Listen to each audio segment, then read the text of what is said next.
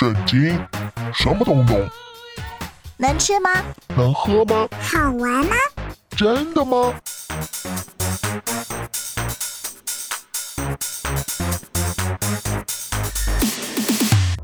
圣经鸡尾酒，干杯！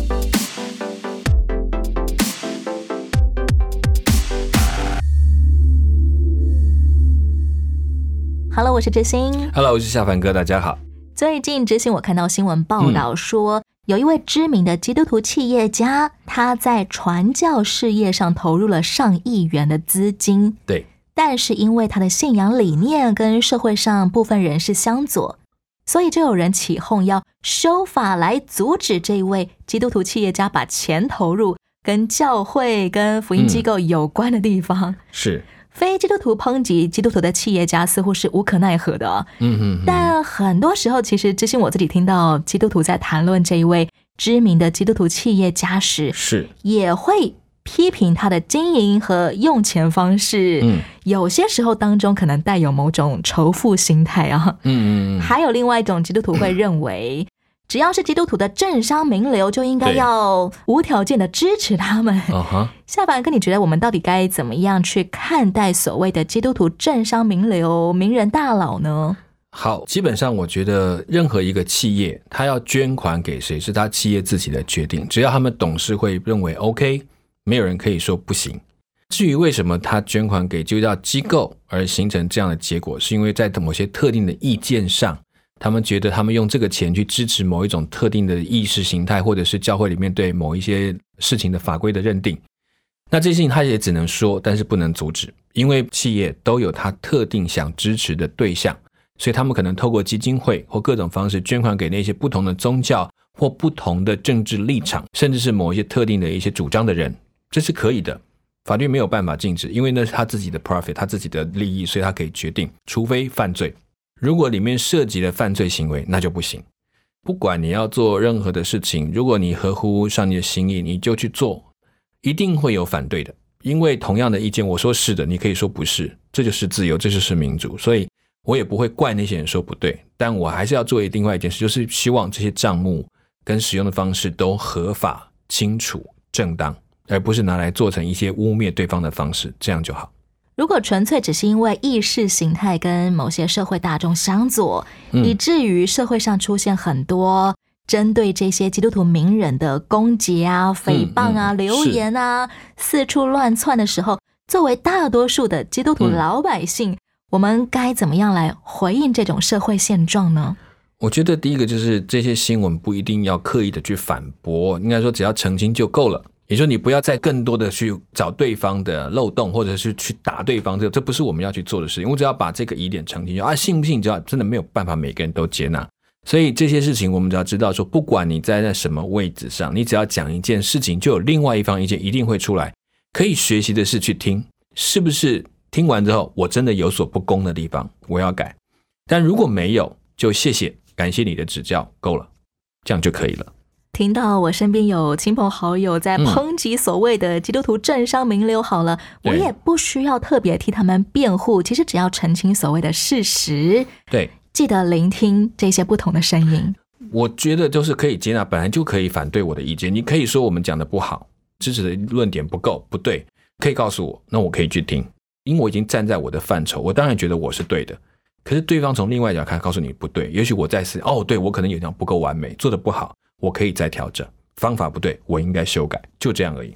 可能我们在各自的社会角落，也都会嗯面临某些非基督徒的流言蜚语啊。没错，作为一个基督徒，怎么样清洁正直，真的是需要求上帝赐给我们智，慧。不要再被人家骂骂，一生气就变成跟他和下去了，真是是得不偿失。不要因为受伤就起来反击啊！对对，那就更痛苦了。今天我们圣经故事的主人翁是是荣登宰相之位的约瑟，嗯哼，他生在敬拜太阳神的埃及国里。是，哎，要做一个敬畏上帝的人，想必也不太容易。嗯哼。今天让我们一块进入圣经鸡尾酒，来听听约瑟宰相如何治国。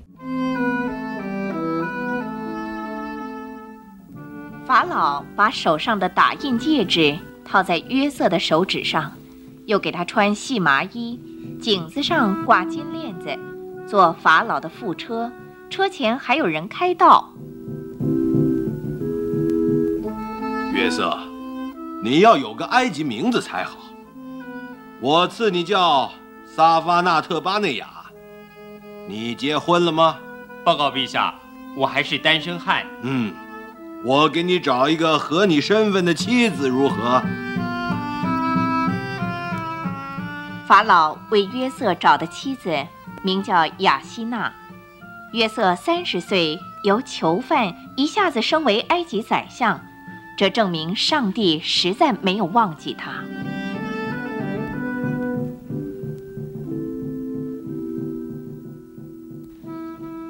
正如上帝用梦向法老启示的，来了七个大丰年，这可忙坏了约瑟。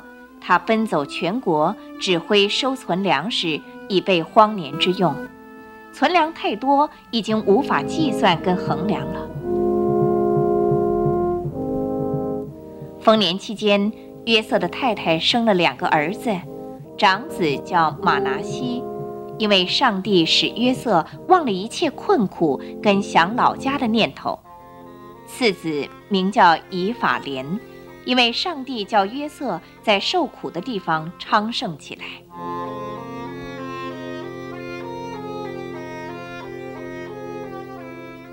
七个荒年开始了，人民没有饭吃。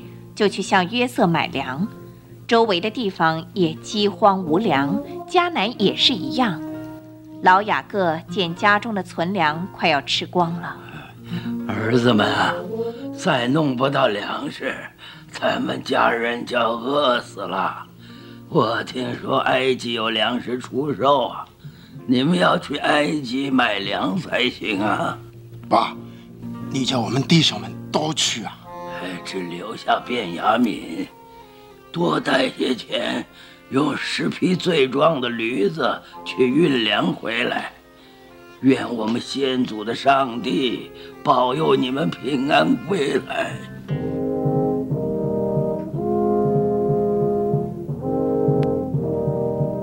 于是约瑟的十位哥哥就上路去埃及买粮食了。全家的性命都寄托在他们买回的粮食上。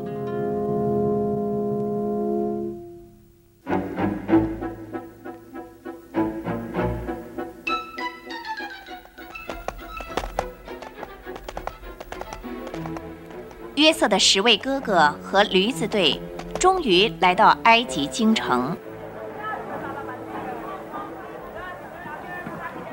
先生。请问你懂希伯来话吗？一点点而已。好，请问我们在什么地方可以买到粮食啊？哦，你必须啊，向撒发纳特巴内亚宰相买，他现在正在政府的办公大楼里面。哦，呃，再请问，那大楼在什么地方？啊，就顺着这条大街走，经过右边的宰相大厦，那是萨发纳特巴内亚的府邸。再过去呢，就是卖粮食的地方了。哦，还有啊，你们要有个翻译才可以哦。多谢你啊，先生。哪里？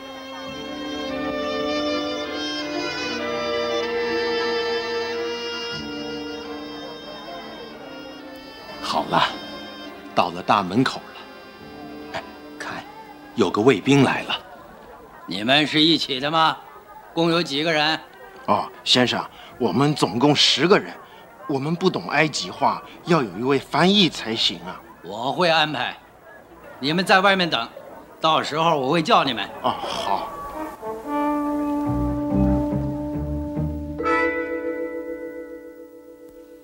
报告萨巴纳特巴内亚宰相大人，有十个迦南人来买粮食，叫他们进来。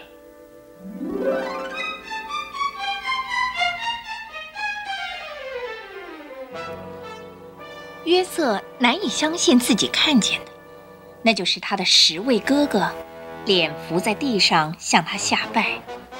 他们哥哥想不到，透过翻译向他们问话的这位大人物，就是二十年前受他们苦害，又被卖作奴隶的小弟。他们早以为他死了。叫他们起来。不知道哥哥们是否仍像当年一样狠心？或者已经改变了。我要试试看。你们是从哪里来的？我们从迦南来，想买粮食。你们是奸细！啊啊！不不不，大人，我们真的是来买粮食的。你们这些奸细啊，是来窥探这里的军情和民情的。大人，你的仆人们绝不是奸细，而都是一个人的儿子，都是诚实人。事实上，你仆人弟兄十二人，最小的在家里，另一个不在了。我看你们就是奸细啊！啊！我现在用一个方法来考验你们。我指着法老的性命起誓：如果你们不把兄弟带来，你们就回不去。你们其中可选一个人回家带兄弟来，另外九个人关在这里。卫兵，来！是大人。把这些人押起来，回头有空的时候我再来解决。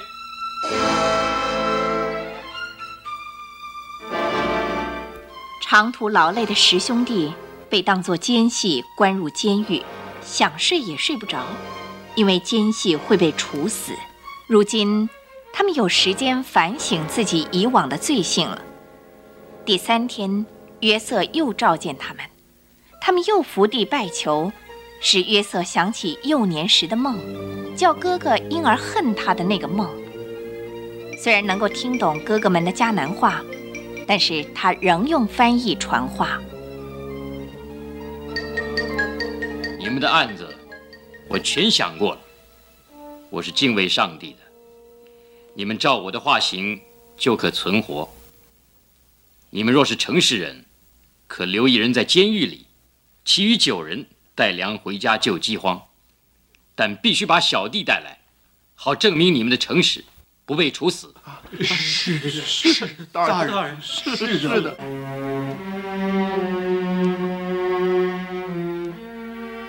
埃及法老提拔希伯来奴隶约瑟为宰相的记号是：嗯，给约瑟戴上法老手上打印的戒指，嗯，穿上细麻衣，颈项上戴金链，又叫约瑟坐法老的副车，有随从在车前开道呼喊说：“跪下！”嗯哼，这全身从头到脚的行头，就是当时候埃及宰相的标准配备吗？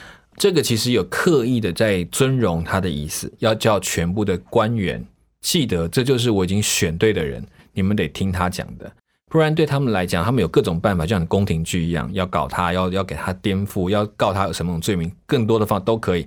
但法尔先下了一个马威，让所有人知道说这是我选的人，你们先搞清他不是随便跑上来的。还有那颗戒指，那个戒指有点特别的意义，也是说现在我给你下令的权柄。你只要你写上去的命令，你盖了印就成真。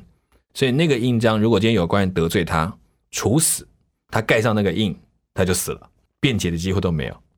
如果不是这一身非常尊荣高档的行头，很有可能一般人是这个啊空降的一个宰相，对，会非常不服。他就是宫斗剧就要开始了。哪里来的这根葱？怎么可以平白无故做我的长官呢？对对对。埃及法老任命约瑟为宰相的时候，还赐给他一个新名，嗯嗯，叫做撒发纳特巴内亚。是这个名字的意思是奥秘的启示者，嗯哼，世界的救主，嗯哼，世界的救恩，嗯哼，维持生命的，嗯哼，生命的粮，嗯哼，因神的话而活着。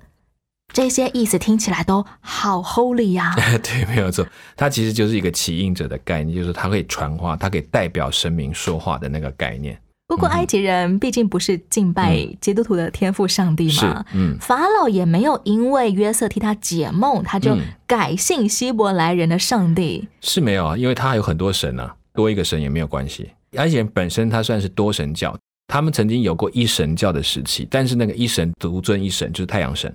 他们基本上属于多神教的概念，所以在这个时候来讲，对他讲，他就说他知道有一个神明是约瑟所带来的，他会透过他讲话，而且会管到他们的粮食。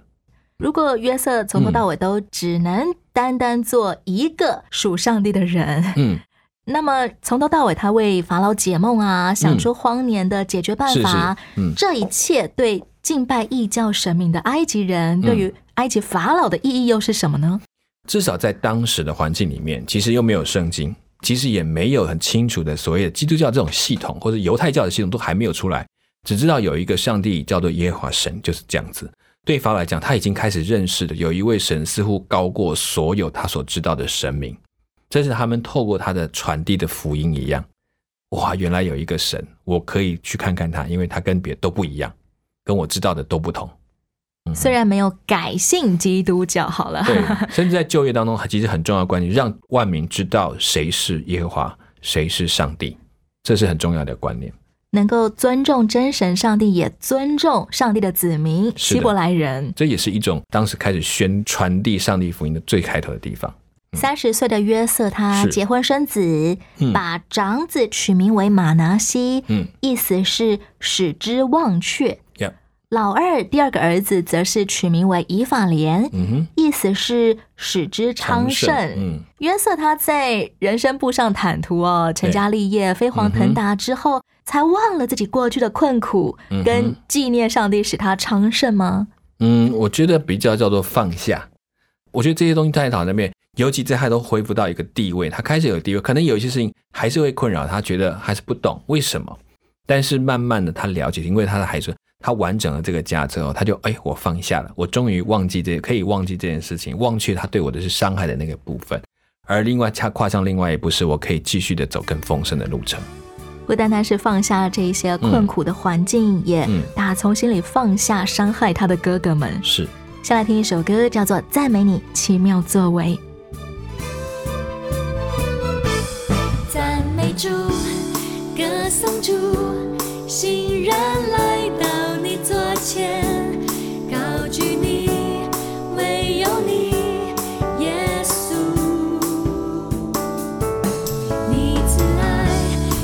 高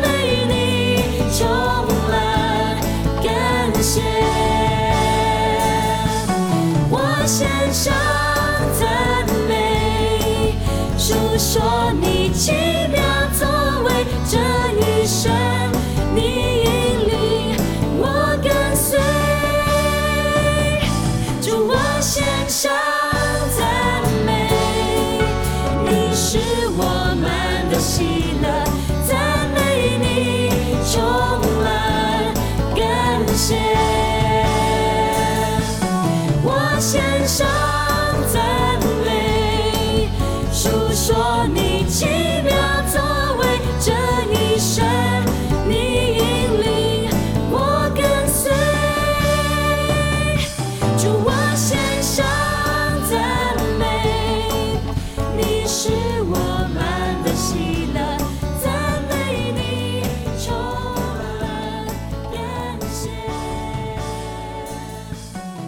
到的活泼歌曲叫做《赞美你奇妙作为》。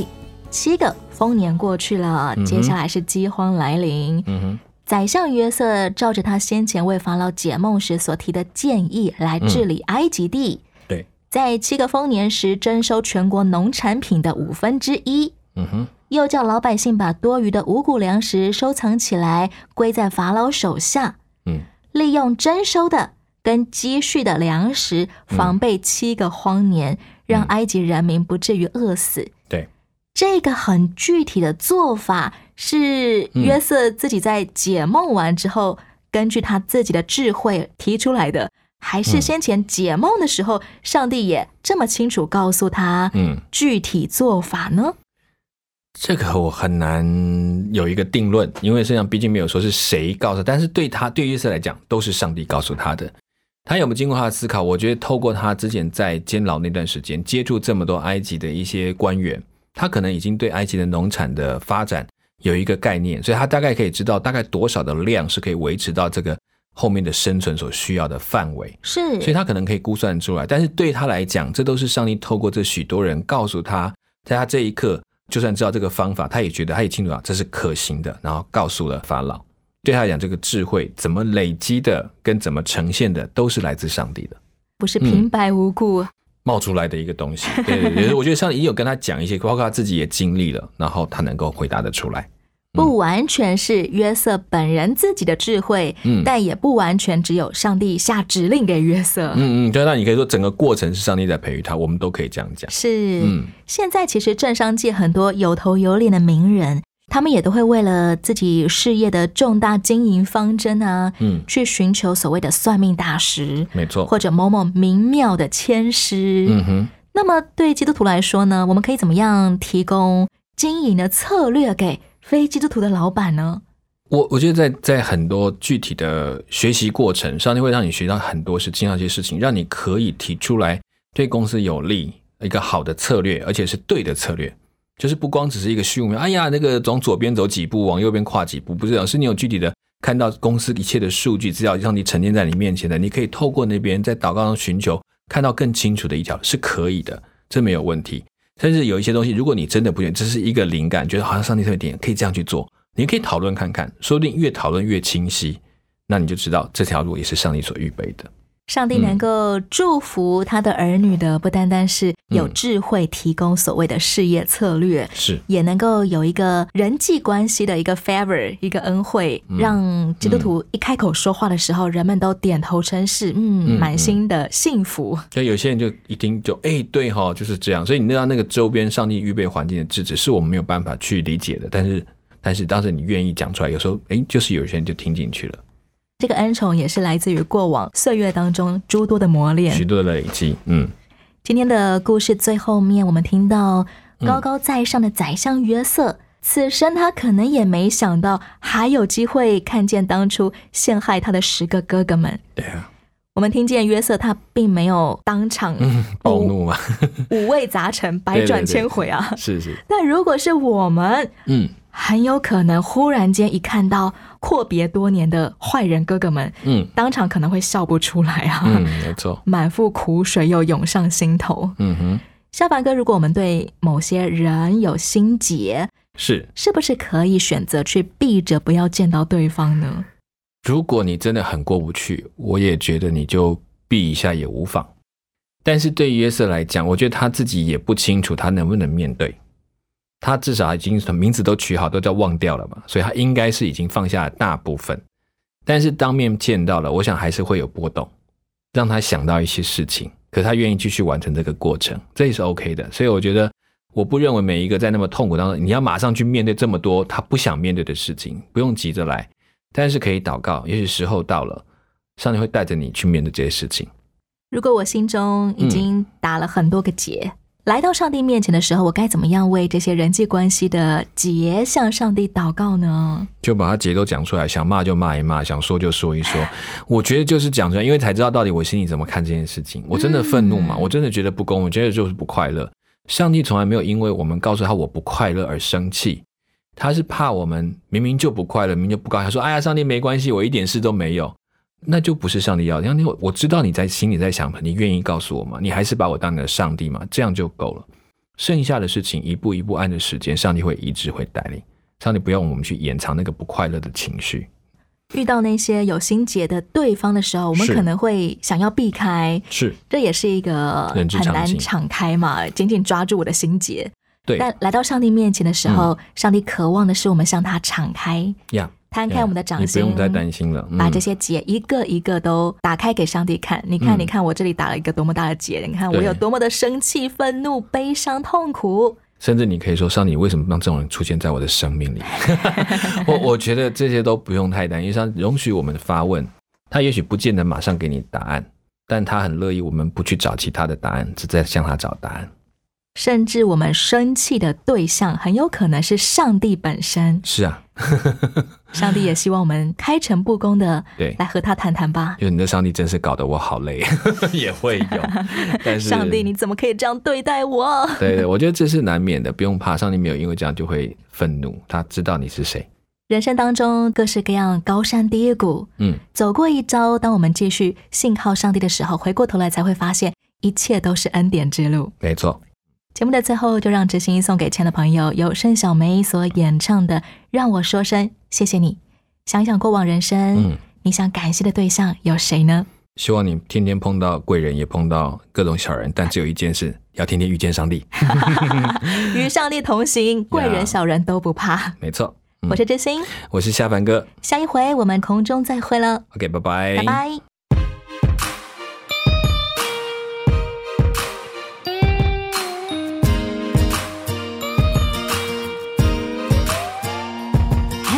的那一天，我遇见你，你的真诚温暖了我的心，生命中有了你，不再孤寂，让我说一声谢谢你，谢谢你陪我一起欢笑哭泣，一路上有你，不灰心不放弃，手牵着手心连心，愿主旨意完全成就在你和我的身。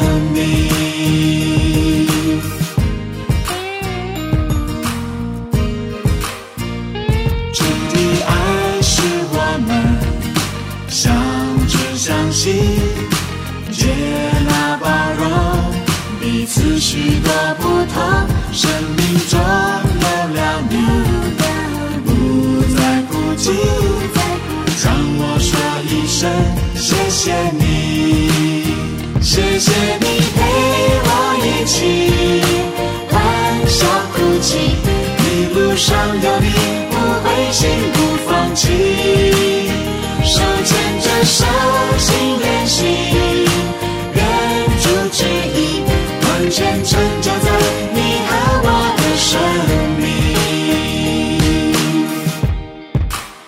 谢谢你陪我一起欢笑哭泣，一路上有你，不灰心不放弃，手牵着手心连心，愿主旨意完全成就在你和我的生命。谢谢你陪我一起欢笑哭泣，一路上有你，不灰心不放弃，手牵手心连心圆珠之意万千成就在你和我的生命。手牵着手心连心